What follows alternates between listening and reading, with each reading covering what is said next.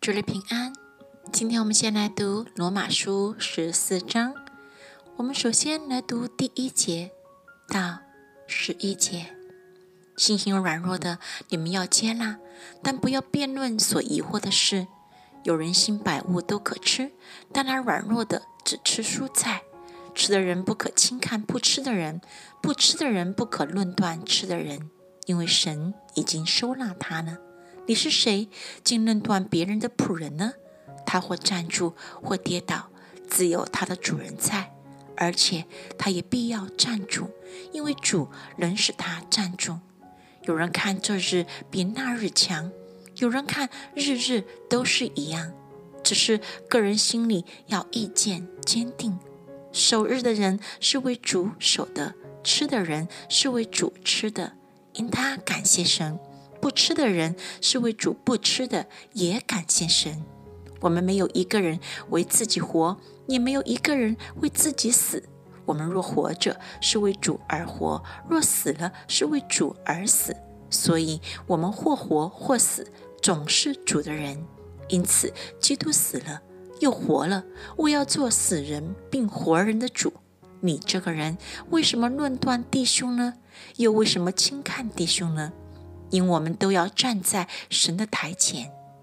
经上写着：“主说，我凭着我的永生启示，万妻必向我跪拜，万口必向我承认。”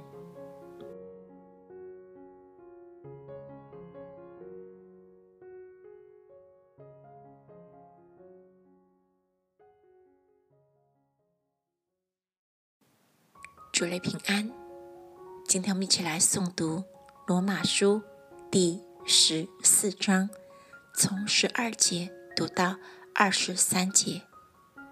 这样看来，我们个人必要将自己的事在神面前说明，所以我们不可再彼此论断，宁可定义谁也不给弟兄放下绊脚跌人之物。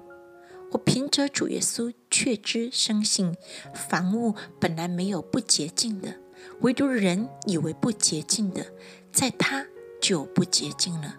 你若因食物叫弟兄忧愁，就不是按着爱人的道理行。基督已经替他死，你不可因你的食物叫他败坏，不可叫你的善被人毁谤，因为神的国不在乎吃喝。只在乎公义、和平，并圣灵中的喜乐，在这几样上服侍基督的，就为神所喜悦，又为人所称许。所以，我们务要追求和睦的事，与彼此建立德行的事，不可因食物毁坏神的工程。凡物固然洁净，但有人因食物叫人跌倒，就是他的罪了。